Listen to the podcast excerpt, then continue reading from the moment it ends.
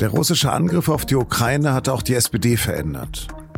Über die radikale Kehrtwende der Kanzlerpartei in der Außen- und Sicherheitspolitik habe ich mit Rolf Mützenich gesprochen, dem Fraktionschef der SPD im Bundestag. Und wir sprechen über Dinge, die diese Woche sonst noch Thema waren und kommende Woche wichtig werden. Sie hören auf dem Punkt einen Podcast der Süddeutschen Zeitung. Am Mikro ist Lars Langenau. Herzlich willkommen. Rolf Mützenich stand auf einer ominösen Liste von Leuten, die die Ukraine als Feinde ansieht. Der frühere ukrainische Botschafter Melnik hat ihn mal, Zitat, den größten Hemmschuh für die Zeitenwende und deutsche Waffenlieferungen in die Ukraine genannt. Beide sind in herzlicher Abneigung verbunden. Inzwischen ist Melnik als stellvertretender Außenminister nach Kiew zurückgekehrt. Mützenich aber ist in Berlin weiter Chef der größten Bundestagsfraktion der Kanzlerpartei SPD. Im noch gültigen SPD-Grundsatzprogramm von 2007 aus Hamburg stehen Sätze wie Krieg darf kein Mittel der Politik sein, oder? Die Öffnung Russlands sichert Frieden und Stabilität auf unserem Kontinent. Seit dem 24. Februar 2022 ist all das Makulatur. Mützenich ist kein blinder Pazifist und keiner, der wie Ex-Kanzler Gerhard Schröder Geschäfte mit Wladimir Putin gemacht hat. Er ist geprägt von Willy Brandt, dem Kanzler von 1969 bis 1974, dem Symbol für ein anderes Deutschland. Friedensnobelpreisträger, langjähriger SPD-Vorsitzender und Säulenheiliger der SPD.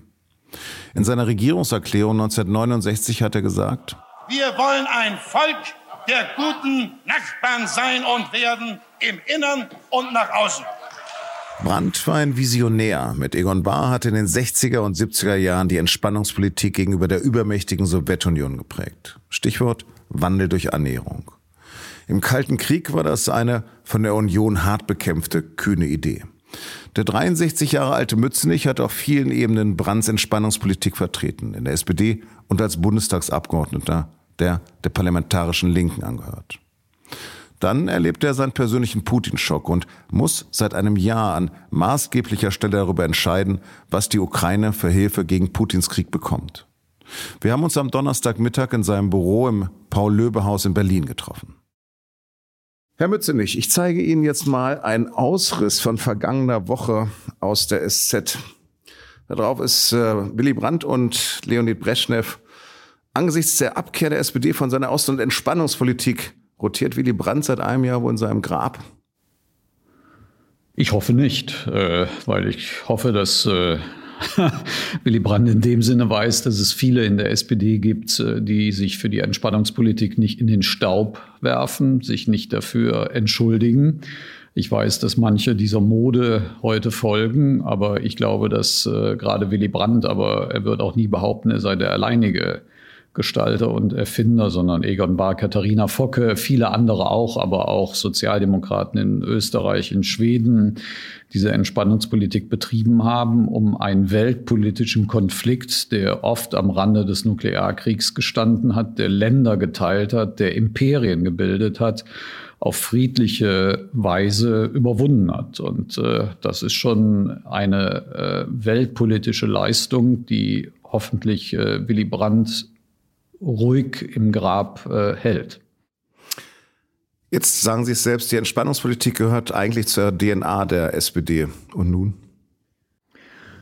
Ich glaube, sie gehört nicht nur zur DNA, sondern sie gehört zu einer Erfahrungswelt, die hoffentlich nicht nur Sozialdemokraten verinnerlichen, dass sie nämlich darauf beruht, äh, Konflikte mit Mitteln, äh, die wir spätestens auch nach dem Zweiten Weltkrieg in der Charta der Vereinten Nationen niedergelegt haben, nämlich äh, mit Diplomatie, mit äh, Möglichkeiten internationaler Organisationen, sogenannter internationaler Regime wie Abrüstung, Rüstungskontrolle, aber auch Völkerrecht zu bearbeiten und das ist weiterhin eine auch der Instrumente. Auf der anderen Seite sagt aber auch die Charta der Vereinten Nationen, dass das Selbstverteidigungsrecht eines Staates, äh, der angegriffen wird, auch gilt, solange der Sicherheitsrat nicht eben auch die internationale Sicherheit wiederherstellt. Von daher glaube ich schon, äh, dass äh, Entspannungspolitik weiterhin durchaus äh, ihre Berechtigung hat, selbst wenn die Adressaten, und das wäre ja in diesem Fall das Land, was den Angriffskrieg und ganz namentlich Putin auch befohlen hat,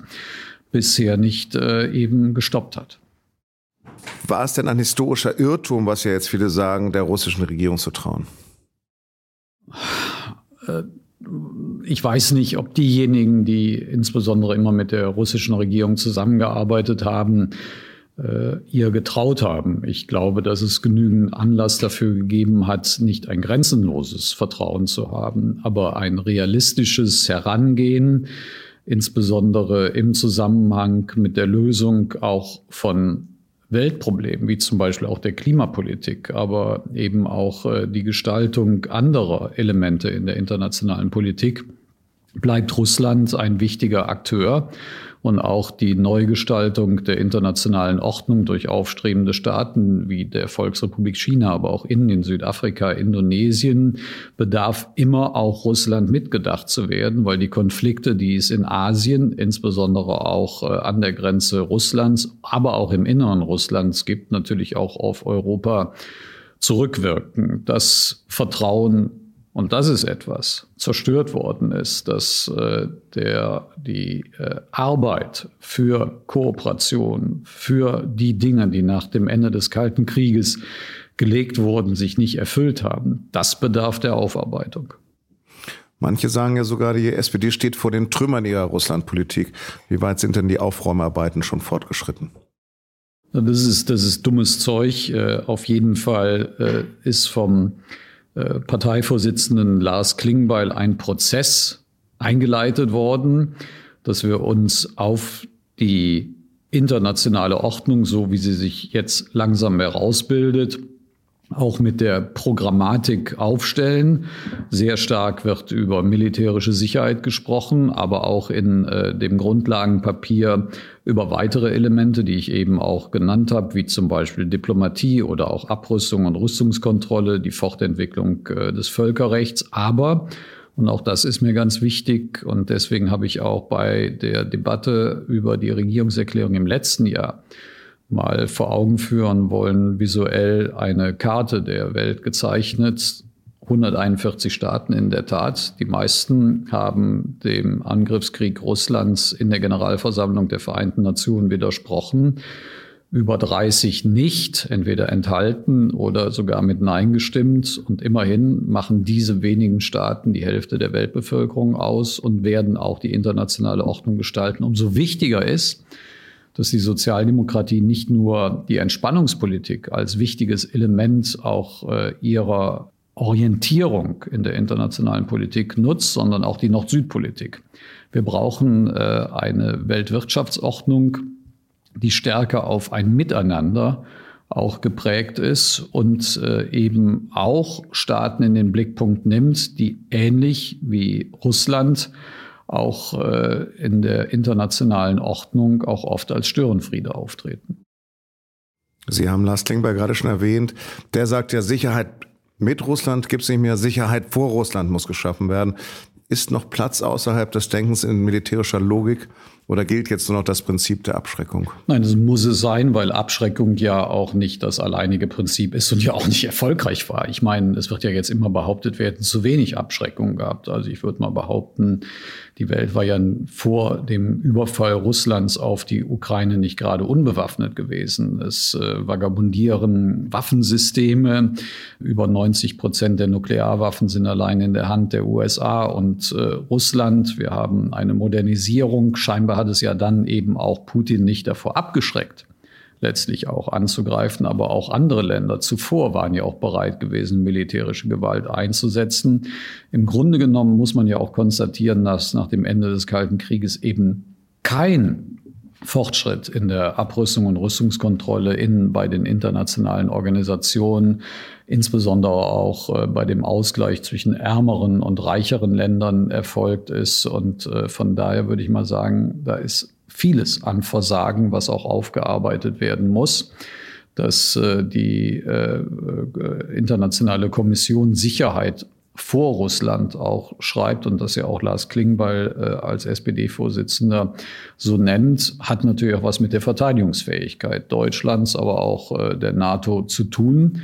das ist nicht falsch. Das ist auch in Willy Brandts Zeiten der Fall gewesen. Ein hoher Rüstungsetat, der natürlich auch mit einer Besonderheit der Bundeswehr damals als Wehrpflichtarmee, aber eben auch im Kalten Krieg bedeutet hat. Also von daher muss man, und das war in der Vergangenheit auch so, beides oder vieles auch mitbedenken. In dieser Woche gab es einen Zwischenfall mit einer US-Drohne und einem russischen Kampfjet. Für wie gefährlich halten Sie die Eskalation dieses Konfliktes?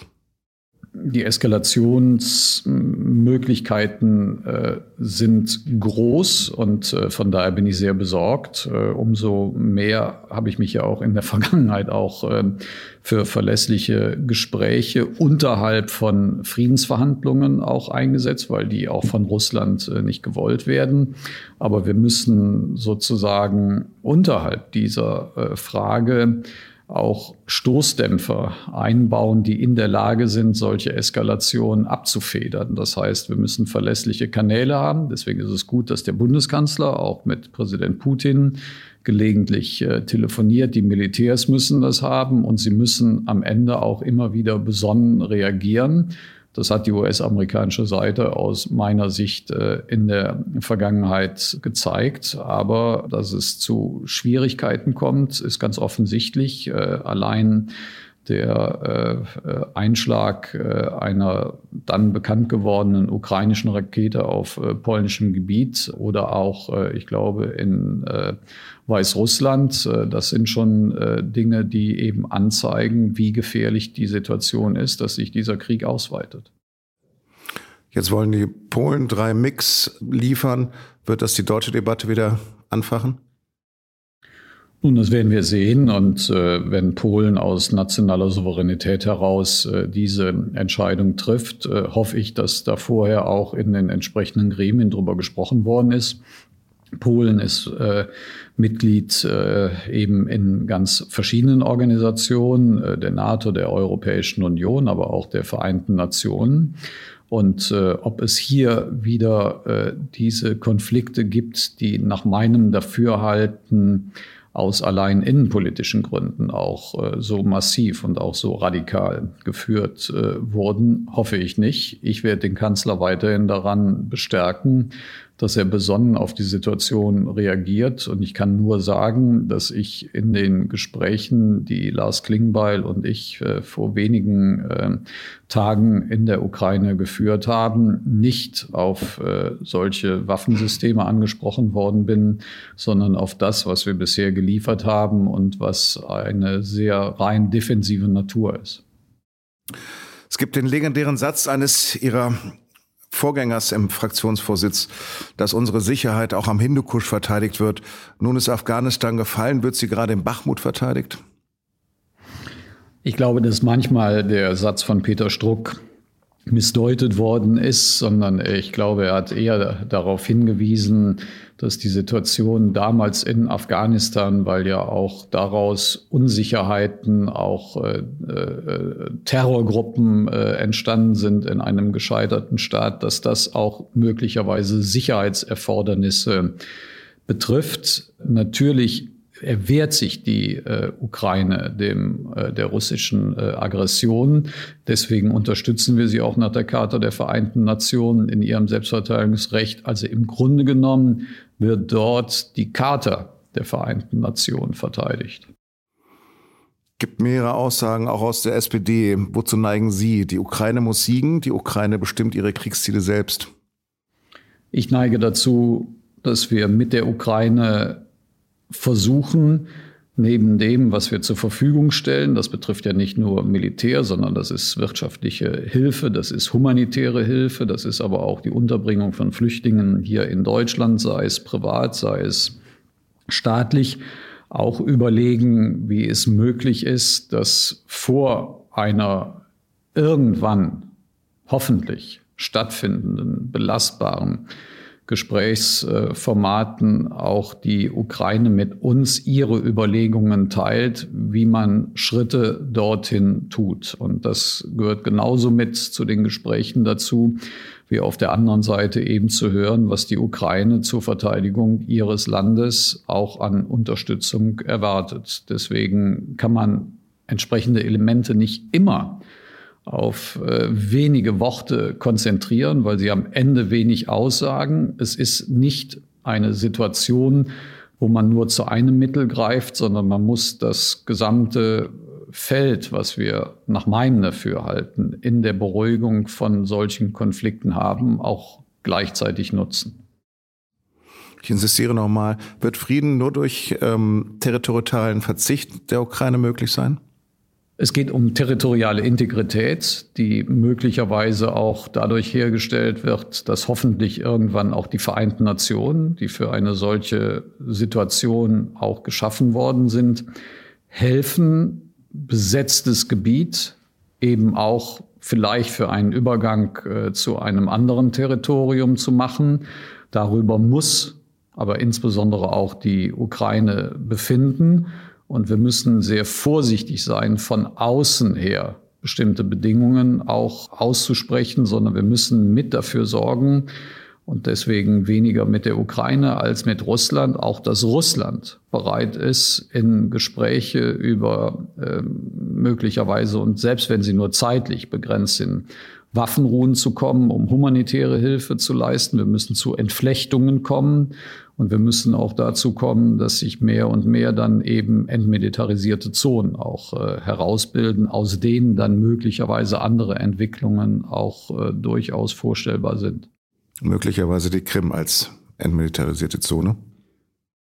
Es gibt verschiedene Erfahrungen, die man aus der internationalen Politik äh, nehmen kann, ob entmilitarisierte Zonen äh, mit dazugehören, ob eben äh, besondere Verwaltungseinheiten eine äh, Rolle spielen können. Äh, alles das sind aber Gedanken, die wahrscheinlich jetzt nicht in den ersten Jahren, wenn überhaupt auch vielleicht gar nicht erst im, im ersten Jahrzehnt nach einem Ende des Krieges äh, erfolgen. Dahin wird es erst eine Entwicklung geben, wenn vorher die Waffen schweigen. Und das ist das Beste, was ich äh, erhoffe, dass es bald eben äh, dazu kommt, dass äh, diese eben auch, wie mal ein, glaube ich, britischer General gesagt hat, dass ihnen diese Schlachtfelder mehr an Verdun erinnern als an andere Kampfgebiete vielleicht auch endlich ein, ein Ende findet. Montag jährt sich zum 20. Mal der US-geführte Krieg gegen Saddam Hussein. Das war ein klarer Bruch des Verbotes eines Angriffskrieges nach der UN-Charta mit Hunderttausenden von Toten. Was ist anders als bei dem russischen Angriff jetzt? Nun, weil natürlich jede internationale Krise und insbesondere Kriege auch andere Ursachen haben. Deswegen bin ich überhaupt nicht dafür, dass man Dinge miteinander vergleicht, weil sie dann oft zur Relativierung von äh, Völkerrechtsbrüchen und ähnliches führen. Aber dass auch dieser Krieg, den ja wohlweislich damals Gerhard Schröder abgelehnt hat und wo er Deutschland nicht an der Seite von äh, militärischen Partnern gesehen hat, das Völkerrecht gebrochen hat, ist offensichtlich. Und das sind auch die Dinge, die ich am Anfang unseres Gesprächs angesprochen habe, äh, dass hier eben nicht eine Situation nach dem Ende des Kalten Krieges geschaffen worden ist, um bestimmte Dinge zu verhindern oder auch sozusagen Verstöße, die auch von äh, anderer Seite, die näher zu Deutschland stehen, verursacht worden sind. Umso wichtiger ist, dass wir begreifen, dass wenn es zu einem Ende des Krieges in der Ukraine kommt, es nicht nur dort um Arbeit in der internationalen Politik äh, äh, notwendig ist, sondern eben auch in den ganz anderen Feldern der Kooperation, des Ausgleichs und letztlich eben auch äh, der humanitären Zusammenarbeit. Seit Kriegsbeginn sind viele starke Worte gefallen. Habeck hat etwa Putin einen Vergewaltiger genannt. Wie auch die Medien sprechen von Ostflanke, Verlusten, von Verlusten statt Toten, den Russen. Können sich diesen Stereotypen, diesen, dieser Kriegsrhetorik immer entziehen? Ich versuche es.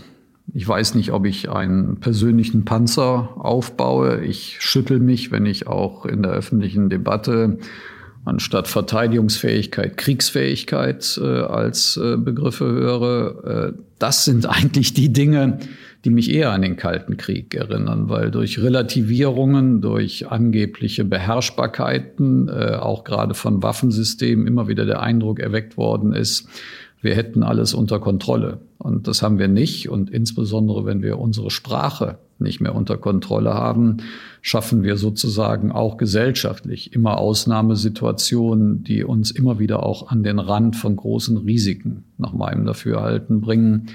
Deswegen wird mir ja manchmal auch vorgeworfen, ich sei zu emotionslos. Äh, die, die es gut mit mir meinen, nennen das Besonnenheit. Äh, von daher ähm, will ich sagen, das will ich mir auch erhalten, eben weil ich meine, bestimmte Erkenntnisse aus dem Kalten Krieg äh, verinnerlicht zu haben, dass man nicht immer wieder unter rhetorischen Ausnahmesituationen politisch klug handeln kann. Ganz zum Abschluss noch ein anderes Bild das mittlerweile inzwischen berühmte Bild, ähm, Sie zwischen den beiden Klitschkos mit Lars Klingenbeil. Wie haben Sie sich da gefühlt? Sie sehen ein bisschen eingeschüchtert aus. Eingeschüchtert nicht. Ich würde mal sagen, ich sehe übernächtigt aus und es ist schön, dass Sie mir das ganze Bild zeigen, weil äh, bei einigen wurde ja äh, Lars Klingbeil, der von seiner Größe und Statur zwar nicht an Klitschko-Brüder heranreicht, aber das doch etwas relativiert, weggeschnitten und dass ich mit meiner etwas schmächtigen äh, Statur zwischen beiden vielleicht etwas eingeengt äh, aussehe, das äh, nehme ich zur Kenntnis. An dem Morgen habe ich mich aber in dem Gespräch zumindest äh, gut gefühlt, weil es ein belastbares Gespräch gewesen ist. Herr Mützenich, ich hoffe, wir kommen irgendwann zu einem Teil 2. Vielen Dank für das Gespräch. Das würde mich sehr freuen. Danke für die Einladung.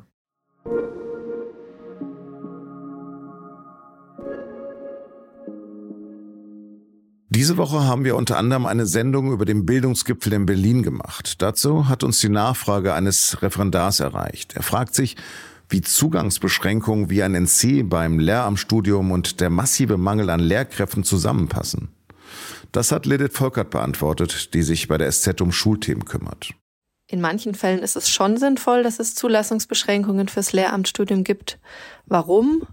Der Lehrermangel ist nicht überall gleich groß. An den Gymnasien zum Beispiel oder auch in Fächern wie Deutsch und Geschichte sieht es vergleichsweise ganz gut aus. Da hat man eigentlich genügend Leute. Groß ist der Lehrermangel an Grundschulen und in der Sekundarstufe 1. Und hier ist es zum Teil schon so, dass gar nicht alle ein Studium anfangen können, die wollen. Und das ist natürlich absurd, wenn man sich den Mangel anschaut. Der Grund dafür ist, dass die Bundesländer, die für die Lehrerausbildung zuständig sind, nicht besonders gut darin sind, ihren Bedarf auszurechnen. Also nicht nur zu schauen, was brauchen wir jetzt oder nächstes Jahr, sondern auch zu schauen, wie viele Kinder werden gerade geboren, wie viele Lehrkräfte gehen in nächster Zeit in den Ruhestand und sich dann auszurechnen, wie groß ist der Bedarf eigentlich in fünf Jahren und in zehn Jahren und entsprechend Leute auszubilden. Dass sie das so schlecht gemacht haben, das fällt ihnen gerade ziemlich auf die Füße. Inzwischen ist das Problem klar und die meisten Länder schaffen auch äh, Studienplätze. Das dauert aber eine Weile. Dafür braucht es Kapazitäten an den Unis, es braucht Seminarschulen und niemand hat was davon, das, das Studium jetzt komplett zu öffnen und dann werden die Leute nicht ordentlich ausgebildet. Wenn Sie auch eine Nachfrage zu einem aktuellen Thema an uns haben, dann schreiben Sie uns jederzeit gerne an podcast.sz.de. Und jetzt noch zu weiteren Nachrichten dieser Woche. Wir lösen ein Versprechen ein, den Deutschen Bundestag zu verkleinern, das Anwachsen zu verhindern. Und daran sind alle Wahlrechtskommissionen der letzten zehn Jahre gescheitert. Das bringen wir heute fertig. Die Ampelfraktion nahm am Freitag im Bundestag die Abstimmung über die Wahlrechtsreform durchgezogen. Damit wird das Parlament künftig verkleinert und soll dauerhaft auf 630 Abgeordnete begrenzt werden. 400 Abgeordnete von SPD, Grünen und FDP haben für die Reform gestimmt, 261 dagegen und 23 Parlamentarier enthielten sich. Union und Linke kündigten Klage vor dem Bundesverfassungsgericht an. Sie fühlen sich durch die Reform benachteiligt. On ne peut pas faire de paris sur l'avenir de nos retraites. Cette réforme est nécessaire. Wir können nicht mit der Zukunft unserer Renten spielen. Diese Reform ist notwendig. Das hat Frankreichs Ministerpräsidentin Elisabeth Bornet gesagt. Im Auftrag von Präsident Macron hat sie am Donnerstag die unpopuläre Rentenreform durchgedrückt über einen speziellen Artikel in der Verfassung. Danach kam es abermals zu Protesten, die das öffentliche Leben in Frankreich seit Wochen teils immer wieder behindern. all those who, um, who love me, and I know there are so many, and those who hate me, I know there are few. I love you all, of course, today especially. Der Skandal umwitterte schweizerisch-italienische Fußballfunktionär Gianni Infantino ist zum dritten Mal FIFA-Präsident. Im Amt bestätigt, ohne Unterstützung vom DFB, aber per Akklamation nur mit Klatschen. Being, uh, of course, president of FIFA is uh, an incredible, incredible honor. And uh, I simply promise you that uh, I will continue serving FIFA, serving football all over the world, serving all 211 member associations of FIFA. Nach seinem Erfolg hat der 52-Jährige ein lebenslanges Wirken bei der FIFA angedeutet.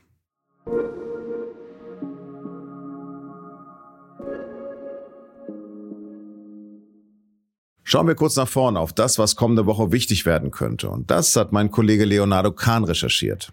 Kommende Woche steht im Zeichen des Klimawandels. Montag veröffentlicht der Weltklimarat seinen sechsten Sachstandsbericht. Und der wird wieder einmal alarmierend sein. Details werden zwar erst dann veröffentlicht, aber laut dem Klimarat steuern wir aktuell bis zum Jahr 2100 auf eine Erderwärmung von etwa 2,8 Grad zu.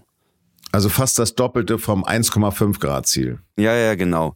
Die Klimaforscherinnen und Forscher drängen deshalb auf ehrgeizigere Ziele. In Berlin etwa soll kommenden Sonntag ein Volksentscheid darüber entscheiden, die Hauptstadt bis 2030 klimaneutral zu machen. Bislang war vorgesehen, das bis 2045 zu schaffen. Dafür soll das Energiewendegesetz des Landes geändert werden. Und was steht noch an? Am Donnerstag beginnt der muslimische Fastenmonat, Ramadan Mubarak.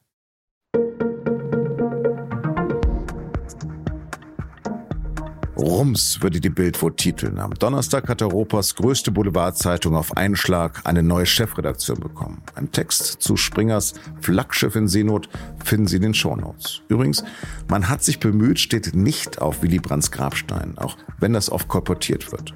Aber das hat er gern gesagt und in diesem Sinne, man hat sich bemüht. Produziert hat die Sendung Benjamin Markthaler. Vielen Dank für Ihre Aufmerksamkeit. Bleiben Sie uns gewogen. Bis Montag.